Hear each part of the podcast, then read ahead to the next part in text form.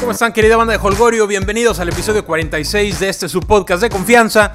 Yo soy Gabriel y los saludo con mucho gusto en esta mañana de martes, en la que vamos a platicar de los personajes que están rompiendo las redes cada semana y no, no las redes sociales, las redes de a de veras de los personajes que están peleando el título de goleo. A simple vista, parece que no hay mucha disputa en el tema, pero faltan 8 juegos y algo puede suceder. Mientras tanto, te recuerdo que si has escuchado este podcast dos veces o más, es momento de ir a iTunes, suscribirte y dejar un review positivo.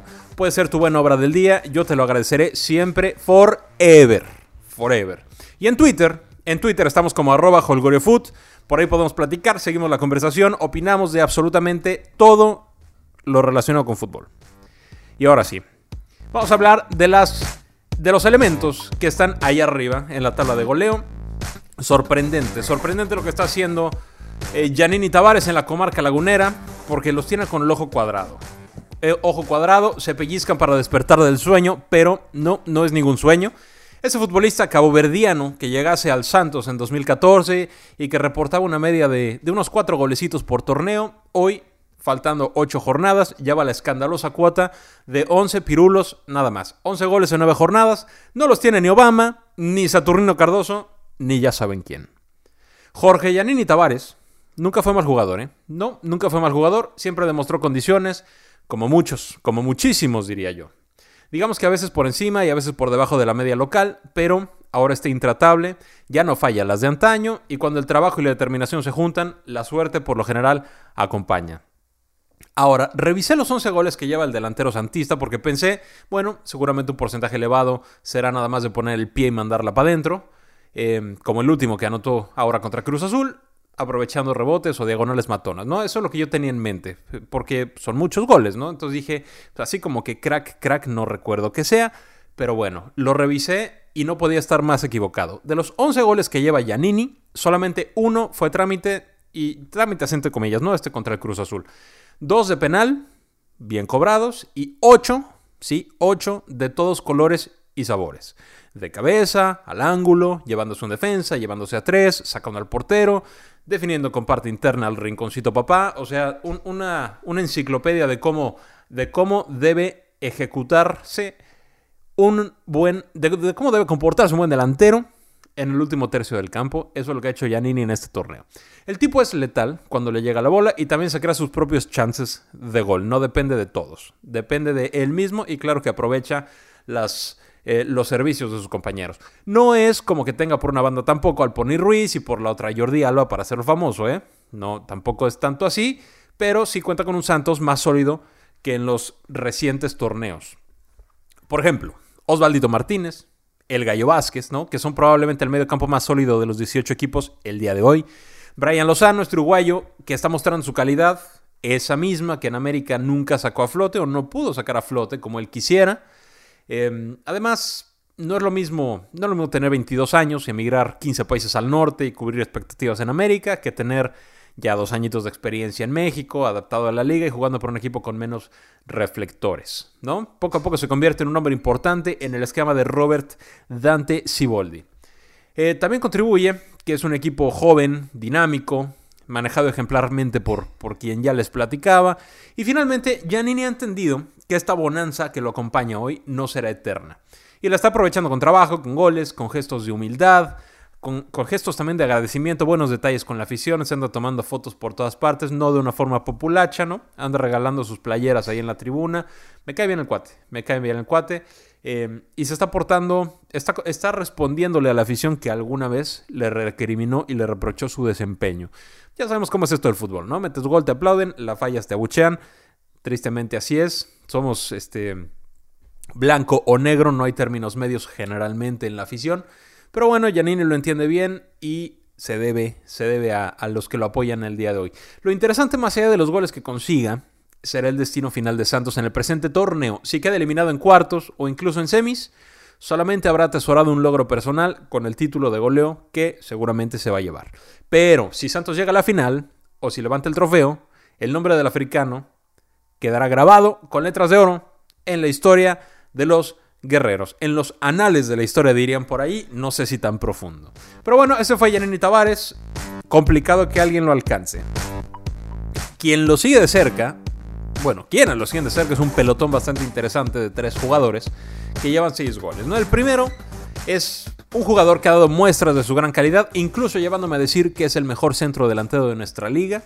Y me refiero al chileno Nico Castillo, con seis tantos el día de hoy, que juega para mis queridos Pumas. Empezó el torneo demostrando una calidad excepcional, igual que el resto de mis queridos Pumas, doblete contra Tuzos, doblete contra Atlas, y después se le mojó la pólvora, pero entre comillas, ¿no? Si analizamos así con lupa, no olvidemos que anotó un penal contra Lobos que tuvo que repetirse por la invasión imprudente del Chelo Díaz, el segundo lo falló.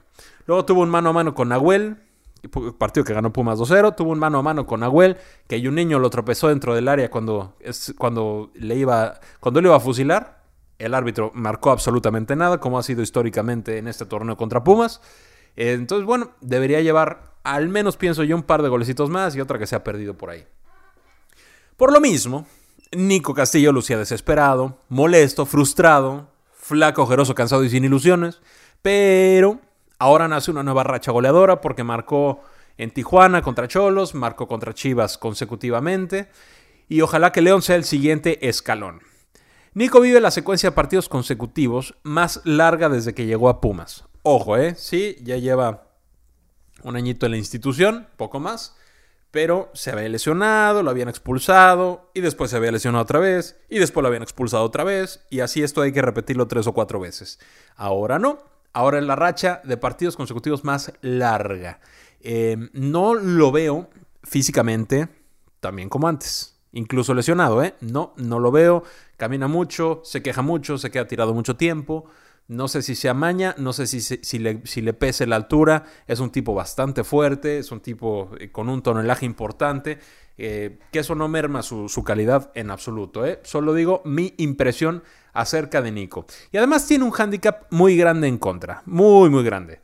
Y se llaman, eh, ese hándicap en contra se llama árbitros. Los árbitros lo anotaron en su libretita como enemigo y tendrá que remar contra esa corriente. Ni modo, ¿no? El torneo pasado publicó en su Instagram tonterías contra el arbitraje.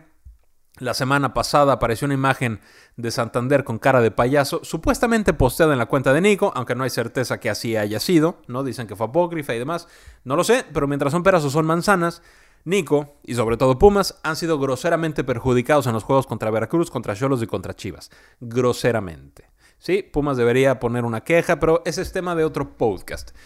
Entre paréntesis, Alejandro Arribas, este español que llegase a reforzar la saga universitaria y lo hiciera de una forma sublime las primeras eh, cinco y media jornadas, bueno, las últimas tres ha estado para llorar y va por las mismas, ¿eh? si no es que ya está en esa misma lista negra de los árbitros. Ojalá que entienda su rol en el equipo, que deje los aspavientos de lado y se concentre en el juego, porque las primeras jornadas fue un crack sin duda, llegando a ser del equipo eh, top de la liga. No tengo duda que Nico anotará más goles, sí, no tengo la mínima duda. Claramente veo que pasará 10 tantos. Estoy convencido. No sé si le alcanzará para pelearle al Guayanini, no lo creo, pero si llega concentrado y en buen estado físico a la liguilla, Pumas puede aspirar a cosas que en los recientes torneos eran impensables. Ojalá que Nico se destape con una buena racha goleadora. Siguiente jugador de Francia para San Nicolás de los Garza, André Pierre Guiñac para los cuates, recordó cómo es eso de meter goles en temporada regular, ¿no? Y suma seis pirulos en las nueve fechas que llevamos. Banda, ¿recuerdan la cantidad de críticas y burlas que recibieron los Tigres por perder en Puebla, por no ganarle a Gallos, por perder con Pumas, por empatar con Lobos? ¿Sí se acuerdan? ¿Recuerdan uno que otro periodista haciéndole al, Don Pistolas diciendo que Tigres tenía campeonitis y no sé cuántas burradas más? Ternurita, ¿no? Ternurita. Y estos cuates o ven el fútbol de espaldas o la necesidad de likes es mayúscula. Sexto lugar, con los mismos puntos que el quinto, que el cuarto y que el tercero, a dos del líder. ¿Qué óvole? ¿Qué óvole con Tigres, no? En fin, volvemos al plano individual. Cuando Guiñac está enchufado, no hay quien lo pare. Fácil, no, no, no, necesita más análisis. Se ha reencontrado con el gol y con su definición privilegiada. Sí, los seis goles han sido remates como va, de primera intención de un toque, como diría el macho. Todos sus goles han dado puntos a Tigres, absolutamente todos. Algunos exquisitos, como el que le marcó a Tuzos, ¿no? Si ese gol que le metió a Tuzos lo mete Messi, escalaría un peldaño hacia el rango de deidad y le daría la vuelta al mundo, no tengo duda. Y Guiñac, bueno, seguirá marcando goles porque Tigres ya se enchufó Mismo caso que Nico, no creo que alcance a Yanini Tavares para arrebatarle el título, pero de todos los contendientes, ¿no? A pesar de estar en el sexto puesto, es el que más posibilidades tiene de salir campeón. Tigres no se puede descartar nunca, el torneo se llama, los primeros ocho juegan liguilla, y en liguilla, al menos recientemente, Tigres llega a finales y sabe cómo jugarlas. Guiñac, Bomburo Guiñac Guiñac, va a estar ahí arriba peleando títulos, eh, más que de goleo, títulos de liga. No tengan dudas. El, no, sé, no sé si el Tuca lo vaya a alinear contra. ¿Contra, contra qué van? Contra el Herediano al rato. Probablemente sí, porque se escaparon una ventaja de dos goles. Pero de todas formas, si Tigre se pone en ventaja temprano, saldrá de cambio eh, le dará descanso y podrá seguir con su racha en liga. No creo que Tigres tenga broncas al rato para, para darle la vuelta al juego. Eh, cualquier empate a, eh, a, ceros o a un gol le da el pase. Tigres va a meter gol. Herediano, mm, por ahí, por ahí uno, por ahí Nahuel este, les da chance. Pero mm, fácil la eliminatoria para Tigres desde mi punto de vista. Veamos quién le toca después. Y ese podría ser el único desgaste extra que tuviera Guiñac antes de, pues, de cara al título de, goleo, ¿no? Ahora, hay otro dato con, con Guiñac. Se viene el, el, este, se viene verano. Él querrá, probablemente, él querrá emigrar. Se habla de China, se habla de la MLS. Eh, también está muy a gusto en Tigres, pero sea lo que sea, pase lo que pase, viene el Mundial también. No sé qué, eh, qué esperanzas tenga de formar parte ahí de la selección francesa, de Le France. Pero es un aliciente mayor para Guiñac. Es un aliciente, no, no hay la menor duda. Vamos a ver, vamos a ver qué pasa con el francés. Otro jugador que ha sorprendido a propios extraños es el delantero paraguayo de los hidrorrayos, Carlos González. Carlos Gabriel, me parece que es mi tocayo. Que también está en el pelotón del segundo puesto con 6 goles. Llegó para Necaxa el torneo anterior como llegan muchos extranjeros a nuestra liga, sin un palmarés que presuma una diferencia en calidad respecto al jugador mexicano, aunque seguramente más barato sí lo fue. El torneo pasado anotó la modesta suma de cuatro tantos en 17 partidos de liga y dos de copa. O sea, nada, absolutamente nada del otro mundo. Pero este torneo empieza a tener tonos distintos. El guaraní posee una definición muy buena, que sería nada sin la excelente ubicación dentro del área que tiene. El tipo sabe dónde colocarse siempre, sabe en qué momento hacer el pique y en qué momento alejarse del balón. No es dotado de técnica, pero ¿para qué rayos la querría si su carta fuerte está de cara al arco? Y Necaxa está en noveno general, pero a dos puntitos del tercer lugar, porque bueno, todavía es, es ya saben cómo es esto, a mitad de torneo siempre se arman, este, siempre subimos y bajamos muy rápido, ya, ya más cerquita de la jornada 15, por ahí nos vamos separando un poco, pero ahorita todos están muy cerca. Dos puntos solamente del tercer lugar. Eh, pasaron de ser el equipo más gris del torneo a ser un rival aguerrido y complicado, no hay duda, han mejorado su presentación en el campo gracias a que sus jugadores subieron su nivel individual y se entienden mejor. Dieter Villalpando ha vuelto a hacer lo que en sus años mozos demostró en Pachuca y, por ahí en Libertadores con Tigres también, marcando algunos goles en, la competencia sudamericana. Matías Fernández, que trae en sus espaldas un currículum europeo y sudamericano brutal, excepcional ha entendido el ritmo de la Liga Mexicana y sus destellos son más constantes. Ya clavó un gol medio circunstancial, pero ya tiene gol, ya da pases interesantes, ya pone el delantero de cara a la portería. Entonces, Matías Fernández empieza a ser un elemento importante dentro del esquema de Nacho Ambriz. Barragán aporta lo suyo también, ¿no? Y, en general la idea que tiene, la idea que pone Nacho, la están entendiendo, entendiendo los jugadores y están sacando eh, puntos interesantes, ¿no? Se le han ganado a rivales importantes han perdido contra otros, este, digo, es Necaxa, ¿no? A final de cuentas tampoco tiene una solidez brutal, pero se va viendo otra cara y eso se agradece. Pero a diferencia de Santos, Pumas y Tigres, que yo creo que sí van a estar en la liguilla los tres, no creo que a Necaxa le alcance para colarse a la fiesta grande.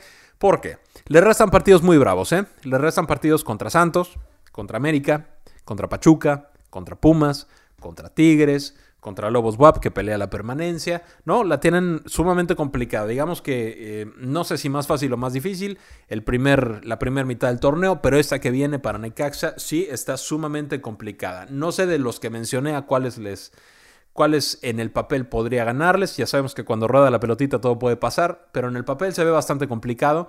Esperemos que Carlos González siga con su cuota goleadora, que no sea pura llamarada de petate y que realmente marque diferencia en nuestro fútbol, porque que sea bienvenido como persona extranjera todos son bienvenidos, porque somos un país incluyente, porque le abrimos los brazos a todo el mundo.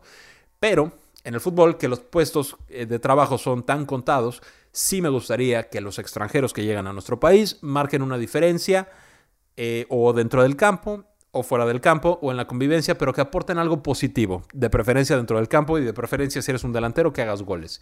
Bien, muy bien por Carlos González, que este torneo tenga más todavía, más bonanza para él. Y el único representante mexicano el único Mexican Curious en la parte alta de la lista es el flamante refuerzo azul crema, oriundo de la Ciudad Blanca, de 25 años y con 5 goles en 9 fechas. Henry Martín, así con acento en la I, porque hay algunos que dicen, ah, pues conviene más si le decimos Martín porque es Henry. No, no, no, es Martín. Golazo contra Gallos, Gol contra Atlas, triplete contra Lobos WAP en la jornada 5 y hasta ahí llegamos con la cuota goladora. Con eso le alcanzó a Henry Martin para seguir ahí este, pues un golecito atrás del pelotón y como seis goles atrás de Giannini, ¿no?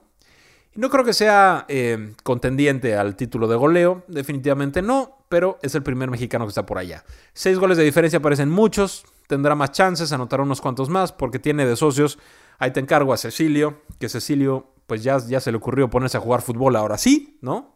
Como llegó con buen cartel, en los primeros dos juegos hizo y deshizo, después se apagó el resto del torneo ahora se ve en mejor forma.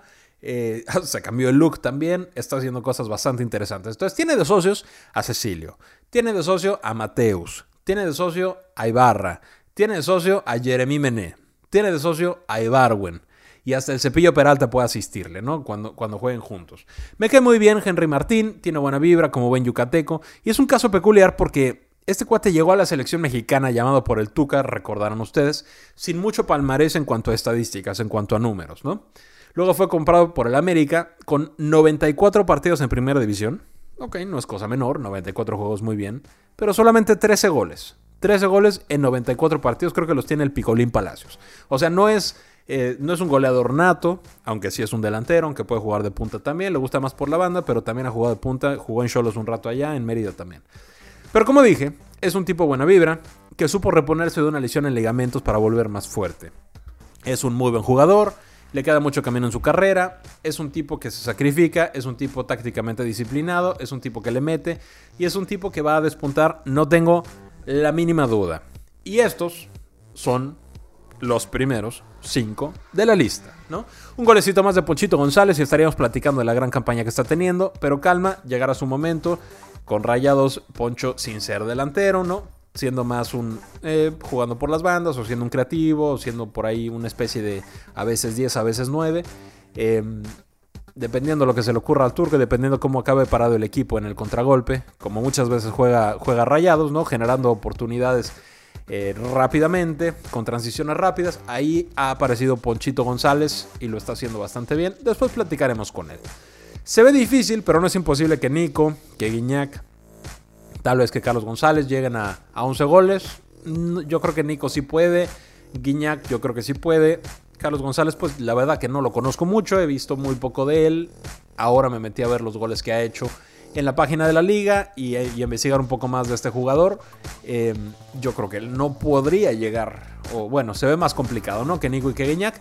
El tema realmente complicado es que Giannini deje de anotar. Porque Giannini, con, con tantos partidos que le quedan, va a seguir, no sé si, si con la misma racha, no sé si con el mismo promedio goleador de cada, me parece que son 68 minutos un gol. No, no lo sé, luce complicado, pero de que se va, a aventar unos, unos 3 o 4 más, no, no tengo duda, al menos, ¿no? Pero bueno, ¿qué opinan ustedes? Apreciable y distinguida banda de Holgorio. Yo con mucho gusto los leo en Twitter, arroba HolgorioFood. Ahí les encargo su suscripción en iTunes, por favor. Hasta aquí llegamos al día de hoy, con los goleadores de la liga. Les mando un fuerte abrazo. Nos escuchamos pronto, seguramente el viernes.